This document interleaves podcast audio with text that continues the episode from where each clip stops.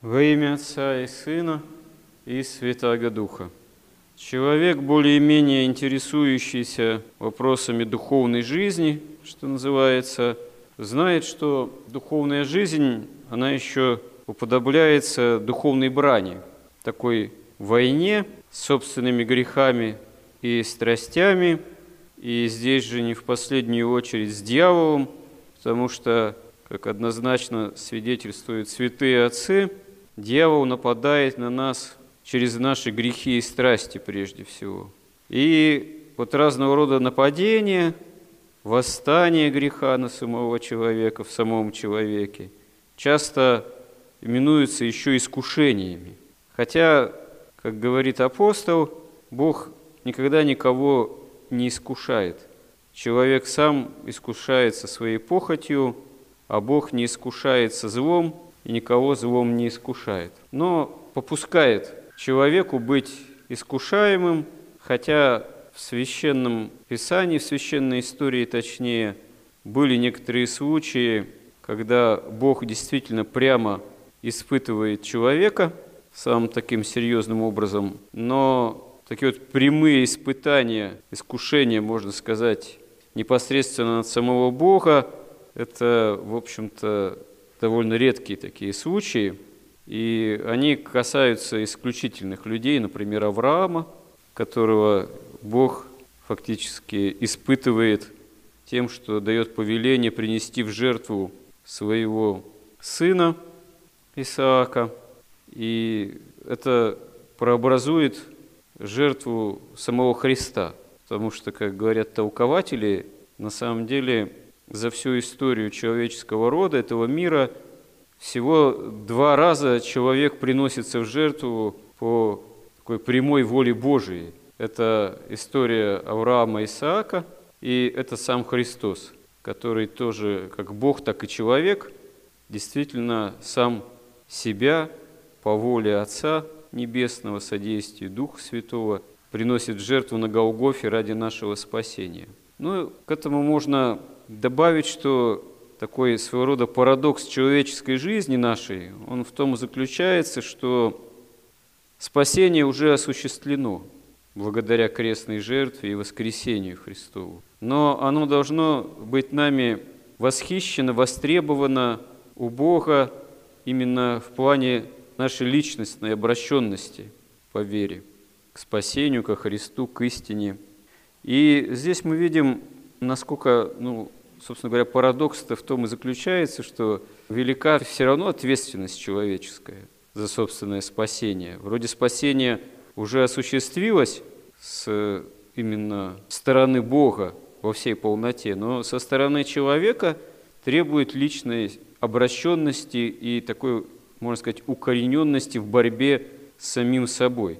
И здесь святые отцы указывают, что как бы нам не казалось, что вот, грех, он в нас имеет какую-то особую силу, и бывает иногда кажется, что непреодолим. Все-таки отказ от греха, борьба с грехом находится в нашей власти. Ну да, иногда человек рассматривает то, что называют искушениями, внешние скорби. Они тоже могут быть искусительными для человека, особенно если веры не достает, и человек обуреваем маловерием как таковым. Действительно, Дьявол порой нападает самым таким иррациональным образом, порой необъяснимым. Но в основе все равно то, что мы сами искушаемся собственной греховностью, собственными страстями. Но самое здесь, если это рассматривать элементарное, все начинается с помыслов в большинстве случаев. Помысел, приходящий тот или иной, это уже начало искушения. Причем помысел может быть с виду безобиден.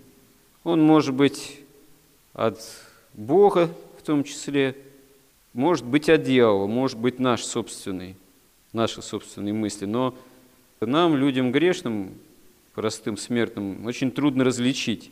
Дар развлечения помыслов – это высший дар благодатный. Поэтому большинство помыслов, их, особенно тревожащих, смущающих, нечистых тем более – Потому что от Бога не бывают помыслы тревожащие, мучительные, беспокоящие, смущающие. Такие помыслы надо отгонять. Потому что если его сразу не отогнать, молясь Богу, то происходит такое внимание, если проявить, сочетание уже происходит. Вот сочетание с помыслом, как говорят святые отцы, оно уже имеет с нашей стороны греховный характер. А если дать и дальше развиваться этому помыслу, этому предлогу, привогу, то происходит сложение. И то, что вот называется у святых отцов сложением, оно имеет уже чаще всего гибельные для души катастрофические следствия, вплоть до тех или иных действий, которые имеют часто именно саморазрушительный характер и отлучают от Бога именно по той простой причине, что благодать Божия, она при греховном развитии человека не присутствует в человеке, отлучается, изгоняет ее человек таким образом, что для души гибельно. И вот в этой цепочке от просто некого помысла, внимания к нему и развития, принятия его, на самом деле человек, мы вполне властны, чтобы отказаться от греха, но очень часто этого не делаем. По ленности, невнимательности, беспечности, страстности, греховной ослепленности и так далее и тому подобное. Хотя на самом деле за нами власть бороться – с этим, она все-таки остается за нами, она Богом не отнимается. Но та или иная привязанность к греху, греховное какое-то любопытство, именно такая беспечность, связанность, обуреваемость грехом действительно в нас бывают очень сильными. Очень часто можно слышать на исповеди такие сетования, что вот, залез в интернет, включив компьютер, и не смог устоять там какие-то картинки, изображения, видео, то все – чего сейчас в изобилии современное информационное пространство нам предлагает. И заканчивается все, ну, просто порой каким-то блудным падением.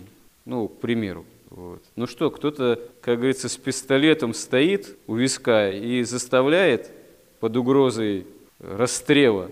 Да нет.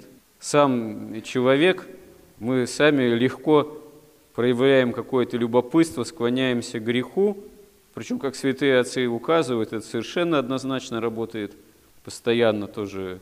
Первоначально дьявол человеку внушает, что «а, Бог, Он милостив, это все не страшно, это все ерунда», потом покаешься в крайнем случае, и человек легко вновь и вновь на эту удочку клюет. Причем христианин, прибегающий к молитве и к таинствам. Про людей, не имеющих веры, там и говорить нечего. Там даже дьявол против них так и не воюет особо, потому что и так. Что лишнего воевать, тратить какие-то усилия, энергию, когда человек и так пленен этим всем. А именно христианин падает, потому что есть откуда падать. Пусть и небольшая высота, но все-таки какая-то, да, может быть по сравнению с утопающим полностью в грехе утопающим. И вот, клюя на эту удочку, потом согрешая, падая, человек испытывает потом такие, можно сказать, душевные муки, переживания, потому что дьявол начинает внушать уже совершенно обратное. То, что все пропало, все погибло, Бог, Он строгий судья, жестокий, можно сказать, не простит, и какие угодно тогда воздвигаются на падающего тоже помышления, целые бури, вплоть до мысли там, о самоубийстве, о чем угодно – Такова, можно сказать, со стороны дьявола схема обычная, искушающая, хотя, конечно, не единственная. И человек тогда лишается всякого мира душевного, благодати Божией.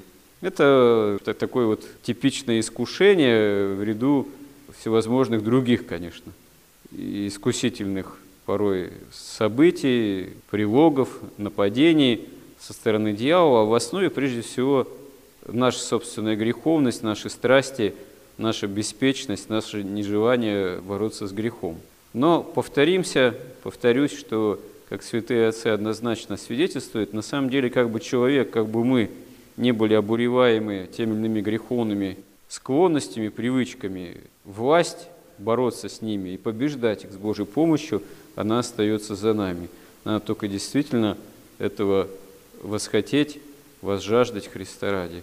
Господи, помоги нам в этом, научи нас этому. Аминь.